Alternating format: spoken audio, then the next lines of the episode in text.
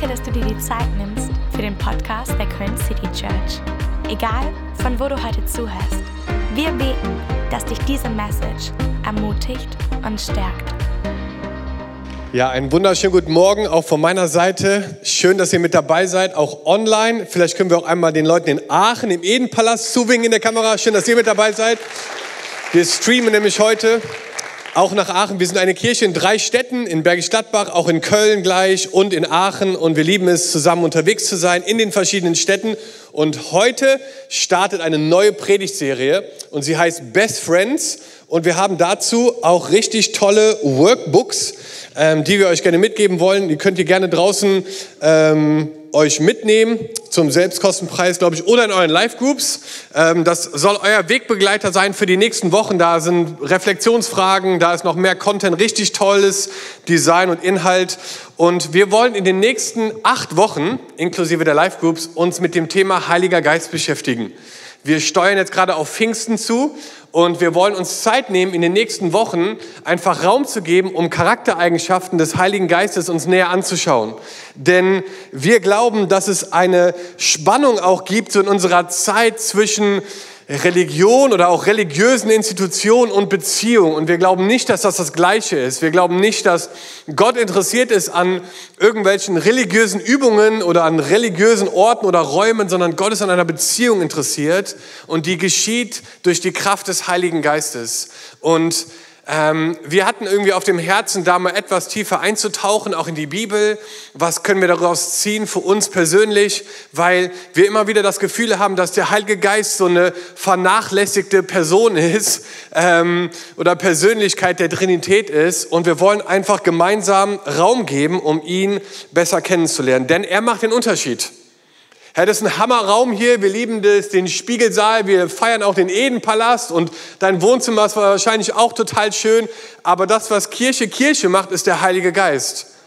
So, ne, du hast auch ein wunderschönes Gesicht und dein Gesicht ist auch der Hammer, aber es ist halt ein Gesicht und der Heilige Geist kann aber wirklich was verändern und auch in deinem Gesicht oder auch in deiner Ausstrahlung was verändern, weil die Kraft Gottes in dir wirkt und durch dich wirken möchte und das ist einfach was anderes. Da kommt eine Komponente hinzu, die war einfach vorher nicht da.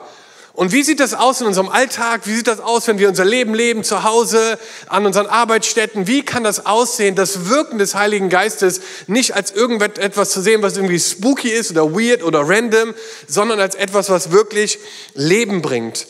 Und deswegen ähm, wollen wir ihm einfach Raum geben. Und wir starten heute so ein bisschen, um so ein Fundament zu legen, auch für die nächsten Wochen. Auch in unseren Live-Groups schauen wir immer neue Predigten uns an zu diesem Thema. Also acht Wochen lang wollen wir mit euch unterwegs sein. Und ähm, yes. Und wir wollen einfach darin gemeinsam wachsen. Erste Story für heute, Apostelgeschichte 19, die Verse 1 und 2. Da steht, während Apollos sich in Korinth aufhielt, reiste Paulus durch die Provinzen in, ins Landesinnere. Schließlich kam er nach Ephesus, wo er eine Gruppe von Gläubigen fand. Habt ihr den Heiligen Geist empfangen, nachdem ihr gläubig wurdet? fragte er sie. Nein, antworteten sie. Wir wissen gar nicht, was du damit meinst. Wir haben noch nicht einmal gehört, dass es einen Heiligen Geist gibt. Krasse Story im Neuen Testament, wo Paulus zu einem Ort kommt, wo Gläubige sich treffen und er sagt so, hey, habt ihr schon gehört, die Kraft des Heiligen Geistes ist in euch und möchte durch euch wirken und die sagen, nö, also haben wir bis jetzt noch nicht mitbekommen. Bei uns ist eher so Vater, Sohn und Heilige Schrift. Ne? Vielleicht kennt man das mal. Vielleicht habt ihr das schon mal gehört irgendwo. Ne, wir klammern das so ein bisschen aus. Das, machen andere so. Das können die Charismatiker irgendwo machen oder so. Aber wir machen, bleiben mal schön Vater, Sohn, Heilige Schrift. Und, und ich glaube einfach so, dass wir etwas echt Entscheidendes verpassen, wenn wir einen Bogen machen um die Person des Heiligen Geistes. Und wir wollen einsteigen heute. Heute die Predigt ist der Heilige Geist dein Tröster. Das ist so der Teil 1. Wir wollen uns acht Charaktereigenschaften angucken des Heiligen Geistes und wollen ihn besser kennenlernen, weil wir eine Sehnsucht haben, ähm, ihn einfach persönlich kennenzulernen. Und ich möchte dir den Heiligen Geist in den nächsten Wochen nochmal neu vorstellen. Wir wollen dir den Heiligen Geist in den nächsten Wochen nochmal neu vorstellen und nochmal neu einfach zeigen, wer er ist und was er machen möchte. Und deswegen beten wir, dass längste Gebet, glaube oder das älteste Gebet, es ist das kürzeste, aber es ist das älteste Gebet wahrscheinlich, was die Kirche gebetet hat und das ist komm, Heiliger Geist. Und das ist auch mein Gebet heute Morgen, dass ich sage, hey, komm, Heiliger Geist. Und alle sagen zusammen, Amen. Weil es ist eine Sache, eine Predigt vorzubereiten und das ist jetzt nicht unbedingt so schwer vielleicht, wenn man es schon ganz oft gemacht hat. Was richtig schwer ist, ist zu wissen, was man vorbereiten soll was man sagen soll. Weil das ist abhängig davon, was der Heilige Geist dir ja auch irgendwie, während du vielleicht was vorbereitest oder während du auch arbeitest oder während du ein Gespräch führst, vielleicht sagen möchte in dem Moment, was du dann weitergeben kannst. Das ist eigentlich die Herausforderung, weil, wenn ich ganz ehrlich bin, brauche ich den Heiligen Geist viel mehr als Intelligenz oder auch menschliche Weisheit. Ich brauche ihn einfach, um, um Entscheidungen auch in meinem Leben zu treffen, weil Wisst ihr, nur irgendwie ein cooles Gefühl zu haben, reicht einfach nicht. Oder Gänsehaut im Worship zu bekommen, reicht auch nicht. Weil ganz ehrlich, als Coldplay ein neues Album rausgebracht hat, hast du auch Gänsehaut bekommen.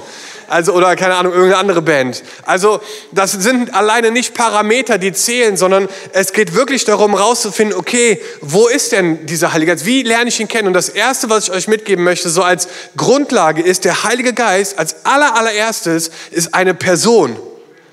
Er ist eine Person. Wir lesen dazu Johannes 14, Vers 16. Dann werde ich den Vater bitten, sagt Jesus, dass er euch an meiner Stelle einen anderen Helfer gibt, der für immer bei euch bleibt. Das war jetzt wahrscheinlich so die Zeit. Ne?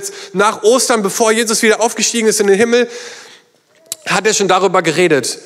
Dies ist der Geist der Wahrheit. Die Welt kann ihn nicht aufnehmen, denn sie ist blind für ihn und erkennt ihn nicht. Die Welt ist blind und erkennt ihn nicht. Wir aber, wir erkennen ihn die, die mit Jesus unterwegs sind. Aber ihr kennt ihn, denn er bleibt bei euch und wird in euch leben. Hey, für viele Leute ist der Heilige Geist eher so ein S. Ne, oder, ne, aber er ist ein Er. Er ist, ne, ich finde es so hammer, dass hier steht, aber ihr werdet ihn, also ihn erkennen. Er ist eine Person. Er hat ein, er hat ein Personalpronomen. Es ist der Heilige Geist. Er ist eine eigenständige Person. Du kannst viel auch mit dem Heiligen Geist machen als Person. Und wenn du vielleicht das Bild hast, dass der Heilige Geist irgendwie nur eine Taube ist oder nur ein Öl ist oder nur ein Feuer ist, dann ist es eine Auswirkung vielleicht des Heiligen Geistes, aber es reicht nicht, weil es ist ziemlich schwer, eine, Beziehung zu einer Taube aufzubauen, wenn wir ehrlich sind, oder zu einem Öl oder zu einem Feuer. Es ist so viel mehr. Ich habe mal so ein paar Aspekte aufgeschrieben, was man mit dem Heiligen Geist eigentlich oder was so auf diese Personalität des Heiligen Geistes verweisen kann. Das ist zum Beispiel, das ist eine lange Liste. Ich weiß nicht, haben wir die auch hier drauf? Mach mal einen weiter. Yes. Man kann den Heiligen Geist betrüben. Man kann den Heiligen Geist belügen. Man kann den Heiligen, über den Heiligen Geist lästern. Der Heilige Geist kann geschmäht werden. Der Heilige Geist spricht und erwartet Gehorsam. Der Heilige Geist leitet. Der Heilige Geist erforscht. Er gibt uns das Zeugnis, dass wir Gottes Kinder sind. Und der Heilige Geist beauftragt. Hey, und wir erleben ganz oft so, dass er so ein bisschen ausgeblendet wird, aber wir sind heute hier, um zu sagen, als allererstes wollen wir sagen, der Heilige Geist ist eine Person, die du kennenlernen kannst. Eine Person, wenn du dir das vorstellst mit dem Handy, dann ist er das Betriebssystem und nicht einfach nur eine App. Er, er ist der Motor. Er, er, ist, er ist nicht nur irgendwie über so ein Zusatz, den wir irgendwie mit dazu nehmen. Ach ja, dann packe ich den auch noch mit ein. Oder setze den Haken oder lade mir das auch noch mit runter. Nee, er ist, er ist so, er ist so, so viel mehr. Er ist eine Person und diese Person gilt es zu entdecken. Das zweite, was ich mir aufgeschrieben habe, ist, der Heilige Geist ist Gott. Er ist Gott. Er ist die dritte Person der Dreieinigkeit. Und man könnte auch sagen, dass es Gott Vater, Gott Sohn und Gott Heiliger Geist gibt. Er ist Gott, er ist eine Person und er ist Gott. Und alle drei Personen der Trinität offenbaren sich durch verschiedene Arten und Weisen. Paulus ähm, hat eine Stelle, äh, Petrus, sorry, hat eine Stelle in Apostelgeschichte 5, wo er zwei Leute, es ist keine schöne Stelle, um ehrlich zu sein, aber er konfrontiert zwei Leute, ähm, die Geld für sich behalten haben, als es darum ging, irgendwie ein Opfer zu bringen. Aber wir, wir lernen hier einfach so über diese Gottheit des Heiligen Geistes und wir lesen in Apostelgeschichte 5, Petrus aber sprach, Hananias, warum hat der Satan dein Herz erfüllt, dass du den Heiligen Geist belogen und vom Kaufpreis des Feldes beiseite geschafft hast, blieb es nicht dein, wenn es unverkauft blieb? Und war es nicht, nachdem es verkauft wurde, in deiner Verfügung? Warum hast du dir diese Tat in deinem Herzen vorgenommen? Nicht Menschen hast du belogen, sondern Gott. Hey, Petrus sagt dir, hey, du hast den Heiligen Geist belogen und dann sagt er am Ende, du hast Gott belogen. Der Heilige Geist ist Gott. Er ist Gott. Und deswegen ist es so wichtig, dass wir das verstehen, dass es kein Gespenst ist oder ein Geist ist oder, oder, oder also wie so eine, so eine Kraft oder so nur oder ein Wind oder so nur ist, sondern dass es eine Person ist und er ist Gott und er ist würdig angebetet zu werden, er ist würdig geehrt zu werden, er ist würdig, dass wir ihn loben und preisen. Er ist Gott. Das ist so wichtig, glaube ich, für uns zu verstehen, dass du mit dem Heiligen Geist eine Beziehung aufbauen kannst. Wie mit einer Person. Und deswegen ist dieses Bild auch so stark, finde ich. Und dieser Name oder der Name auch der Trinität, Gott der Vater, Gott der Sohn und Gott der Heilige Geist, die Namen davon, also Vater, Sohn und Heiliger Geist, sie offenbaren die Funktion der jeweiligen Person der Trinität. Gott der Vater ist die Person, die uns Identität gibt, die, ne, die, die uns seine Liebe zeigt, wo wir einfach merken, so wir sind anerkannt und wir, wir kriegen von unserem himmlischen Vater etwas, was unser irdischer Vater uns niemals geben könnte. Er ist eine Person, mit dem wir ein, ein Verhältnis haben können, wo er meine Identität bestimmt, mehr als jede Person hier in dieser Welt. Und dann hast du den Sohn und er sagt, hey, der Sohn liebt dich auch und er liebt dich so sehr, dass er für dich ans Kreuz gegangen ist und für deine Sünden gestorben ist und er liebt dich und du kannst eine Beziehung haben zu Jesus, Sohn Gottes und durch sein Blut bist du reingewaschen und dann kommt Gott durch den Heiligen Geist und er lebt in dir. Und er ist an Pfingsten gekommen und er hat seitdem die Erde nicht mehr verlassen. Er ist hier heute Morgen in diesem Raum. Er lebt in uns. Er lebt in uns. Und er möchte durch dich wirken. So wie Gott damals im Tempel war, wohnt der Heilige Geist jetzt in uns. Wir sind Tempel des Heiligen Geistes. Ist doch krass, oder? Und was heißt das? Wie sieht es aus? Wie, wie lebt man damit? Wie kann man darin wachsen? Ich finde, es gibt so eine eine Stelle, die ist so krass in, in Apostelgeschichte 7, da ist Stephanus und er wird gerade gesteinigt, er ist kurz davor zu sterben. Und er sieht einen offenen Himmel, das ist so eine krasse Stelle, Apostelgeschichte 7 und er sieht, dass der Vater auf dem Thron sitzt und zur Rechten sitzt Jesus. Und als sie anfangen, Stephanus zu steinigen, steht Jesus auf, der Sohn steht auf und Stephanus kann in den Himmel schauen. Und er sieht den Vater auf dem Thron. Und daneben sieht er Jesus und er steht auf. Und er stellt sich zu Stephanus und sagt, wow, das ist mein, das ist mein, mein Junge, das ist mein Man. Guck mal, wie treu er ist. Ich kann es kaum erwarten, dass er gleich zu mir kommt und dass er bei mir in Ewigkeit sein wird. Er steht auf und er stellt sich zu ihm als jemand, wo er sagt, wow, der hält an seinem Glauben fest und er hält zu mir. Und, und du siehst, dass die beiden dort im Himmel sind. Und der Heilige Geist ist die Person, die jetzt gerade hier auf dieser Erde ist. Er ist die Kraft, die in uns wirkt. Und deswegen ist es so wichtig zu verstehen, dass er eine Person ist, dass er Gott ist. Und der dritte Gedanke ist, dass er dein bester Freund ist. Der Heilige Geist ist dein bester Freund. Ja, er ist Gott. Ja, er ist eine Person, aber er ist auch dein bester Freund. 2. Korinther 13. Die Gnade des Herrn ist so ein Segen, den Paulus ausspricht über die Gemeinde. Und ich spreche heute Morgen über dich auch aus. Die Gnade des Herrn Jesus Christus und die Liebe Gottes und die Gemeinschaft, sag mal Gemeinschaft, Yes, die Gemeinschaft des Heiligen Geistes sei mit euch allen. So ein Segen, den Paulus ausspricht über die Gemeinde, hey, die Gnade des Herrn Jesus Christus, die Liebe Gottes, ne, da haben wir wieder die Persönlichkeiten und die Gemeinschaft mit dem Heiligen Geist sei mit euch allen. Das wünscht ihr jeden Einzelnen, der da sitzt und der ihm zuhört. Und dieses Wort Gemeinschaft, Koinonia, habt ihr vielleicht auch schon mal gehört an der einen oder anderen Stelle, das ist das ist eine richtig intime Beziehung. Das ist wie so ein Begleiter. Jemand, mit dem man sich austauscht. Jemand, mit dem man äh, hin und her redet. Und äh, ich weiß nicht, ob ihr das kennt. Manchmal bist du im Restaurant und neben dir sitzt so ein älteres Ehepaar und du hast das Gefühl, die reden gar nicht miteinander und schauen sich nur an oder um die ganze Zeit. Und ich denke mir mal so, Wahnsinn. Also entweder haben die schon alles erzählt oder irgendwas in der Beziehung ist irgendwann, weil ich mir denke, das kann ich mir gar nicht vorstellen, dass ich gar nichts sage die ganze Zeit so, ne? nur in Schweigen da sitze. Und ich glaube nicht, dass das das Bild ist, was der Heilige Geist sich wünscht, wenn er darüber nachdenkt, mit uns in Koinonia, in Gemeinschaft zu treten. Er möchte sich austauschen. Er möchte Fragen stellen. Er möchte, dass du Fragen stellst. Er möchte Dinge sagen, dir zeigen. Er möchte Dinge unterstreichen, herausheben vielleicht. Und er möchte dir einfach helfen zu verstehen, dass er dein bester Freund ist. Er möchte dich in Wahrheit führen. Er möchte Dinge auch mal challengen vielleicht in deinem Leben, die vielleicht nicht in der Art und Weise dem entsprechen, was Gott sich für dich vorstellt.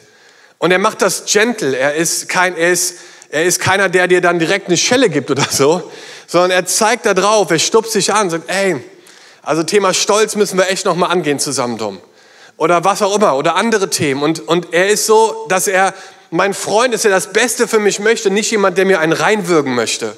Weil er daran interessiert ist, dass ich zu dem Mann werde, den Gott geschaffen hat, als ich auf die Welt kam. Und dass du die Frau und der Mann wirst, die Gott gesehen hat, als er dich zum Leben erweckt hat oder auferweckt hat hier.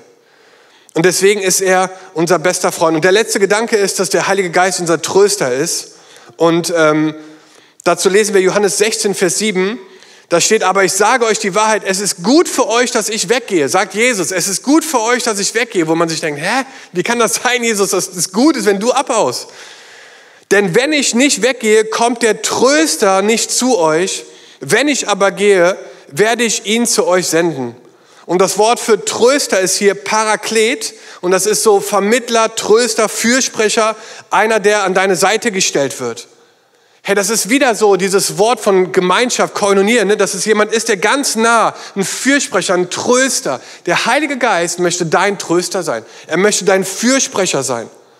Er möchte jemand sein, dass wenn du das Gefühl hast, ich schaffe das nicht oder ich kann das nicht, der dann kommt und dich unterstützt. Und ich habe mich in der Vorbereitung daran erinnert, dass es 1992, ich kann mich so gerade daran erinnern, ich war sieben Jahre, da gab es äh, die Olympischen Spiele in Barcelona und da gab es diesen berühmten 400-Meter-Lauf, dieses Halbfinale, wo Derek Redmond gelaufen, ich weiß nicht, ob Sie sich immer noch daran erinnert, aber da war so ein 400-Meter-Lauf, Halbfinale und Derek Redmond, der auch ganz gute Chancen hatte zu gewinnen, rennt los und du merkst, nach 200 Metern reißt ihm, ich glaube, irgendwas im hinteren Oberschenkel oder so, aber auf jeden Fall fängt er plötzlich an, ganz stark zu humpeln und sackt so völlig enttäuscht, verzweifelt, aber auch voller Schmerzen so auf dem Boden zusammen. Müsst ihr mal googeln. Derek Redmond, Barcelona, 1992. Und dann siehst du plötzlich aus dem Hintergrund, wie aus der Absperrung und aus dem Publikum sich jemand durchkämpft und Leute richtig zur Seite schiebt und Sicherheitsleute gucken schon richtig böse und, und, und jemand kämpft sich da durch, rennt auf die Startbahn, auf die Startbahn. Es war sein Vater, der sich da durchgeboxt hat und er hilft ihm auf und sie humpeln gemeinsam über die Ziellinie, kommen natürlich als letzter an bei Weitem, aber eigentlich waren es die eigentlichen Sieger weil sie gezeigt haben, worauf es eigentlich ankommt. Dass in Situationen, die vielleicht nicht so laufen, wie wir uns das vorstellen, du jemanden hast, der an deine Seite kommt, dich packt und dich mitnimmt und sagt, komm on, du bist zu mehr berufen als das. Wir geben jetzt hier nicht auf, wir machen weiter. Und ich, ich tröste dich, ich ermutige dich, ich bin dein Fürsprecher. Komm on, dann weiter geht's. Komm on, wir, ne, wir kämpfen und wir ziehen hier durch, auch wenn es irgendwie alles gerade chaotisch wird und alles irgendwie gerade wirklich wild ist. Wir bleiben dran. Und dann gehen sie zusammen so über diese Ziellinien und ich dachte mir, was ein tolles Bild von dem Heiligen Geist als unser Fürsprecher, als unser Tröster. Und wir wissen alle, dass Dinge in unserem Leben immer wieder passieren, mit denen wir nicht gerechnet haben, Dinge, die uns irgendwie auch überraschen, die auch unvorbereitet kommen. Und ich glaube, in solchen Situationen, gerade in solchen Situationen, merken wir immer wieder, dass der Heilige Geist jemand ist, der uns trösten möchte der ein Fürsprecher ist, der etwas in unserem Leben ja auch hervorbringen möchte, weil er sieht, was geschieht und er hört, was du sagst und er, und er trägt, was, was dich bedrückt. Und, und ich möchte einfach so mit diesem Gedanken schließen, dass, dass der Heilige Geist jemand ist, der, der so nah an uns dran ist, dass der wirklich jeden Schritt in deinem Leben auch mitbestimmen kann. Und und ich möchte einfach, dass du den Heiligen Geist neu kennenlernst und dass du vielleicht heute Morgen startest zu sagen, alright, ich, ich lade dich einfach neu mit ein, Heiliger Geist, in meinem Leben aktiv zu sein.